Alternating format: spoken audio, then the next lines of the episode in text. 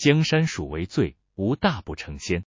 我是您的好朋友蜀大仙，想跟着我一起游山河、戏人生吗？欢迎收听蜀大仙的三分钟快闪探索之旅。今天的主题是关于拒绝。为什么选择这个主题呢？法国文学家雨果曾说：“勉强应允不如坦诚拒绝。”没错，我们每天都会面对各种各样的请求和诱惑，而学会拒绝是一门重要的技巧，它能够保护我们的时间、能量。维护个人界限，并有助于建立健康的人际关系。今天，我们将深入探讨拒绝的好处，以及一些引人入胜的故事。古罗马哲学家维鲁斯曾说过：“聪明人不会拒绝自己所需要的东西。”这句话提醒我们，拒绝不应该成为一种自我剥夺，而是应当用智慧来选择拒绝或接受。而另一位哲学家塞内加则告诉我们。如果我们过于谦卑的提出请求，往往会遭到拒绝。这强调了在拒绝和被拒绝之间的权衡。英国哲学家阿瑟赫尔普斯提醒我们，当我们拒绝时，应该给予对方一些余地，以便未来的索要。这展示了拒绝的艺术，既要果断，又要有风度。这些谏言、经验、教训都教导我们，拒绝是一种复杂而重要的技巧，需要智慧和灵活性。请记住，别人帮你是情分，不帮你是本分。若有人因此怨你，问题是在他身上，而不是你。千万别被亲情或友情道德绑架而失了本心。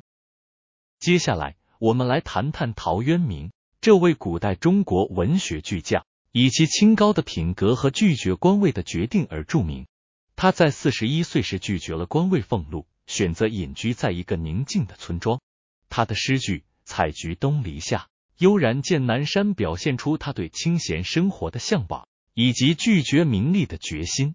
陶渊明的故事告诉我们，拒绝不一定是对某事的拒绝，也可以是对内心的向往和坚持。另一位传奇人物是文天祥，一位中国南宋时期的文学家和政治家。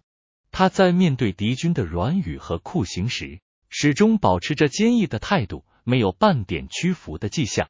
他的人生里没有高官爵位，只有对国家的赤胆忠心。他的名言：“人生自古谁无死，留取丹心照汗青。”文天祥的故事教导我们，拒绝不等于放弃，而是选择坚守自己的价值观和信念。这些故事都告诉我们，拒绝不是一种对别人的不礼貌或是放弃的态度，而是一种选择，一种对自己的尊重和保护。它让我们保持平衡。提高效率，并在人际关系中建立健康均衡的界限。在结尾之前，我想问一个问题给你们：你们有没有遇到过需要拒绝的情况？当下心情如何？你们是如何应对的？请在留言中分享你的经历和看法，让我们一起讨论这个主题。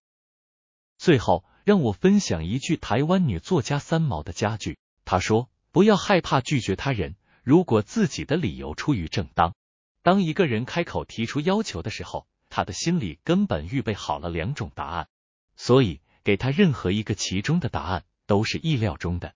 拒绝是你的权利，忍耐再多也是无用。只要一次不忍，前面也就白忍了。但是你打算要忍一辈子吗？江山属为最，无大不成仙。我是蜀大仙，我们下次再见。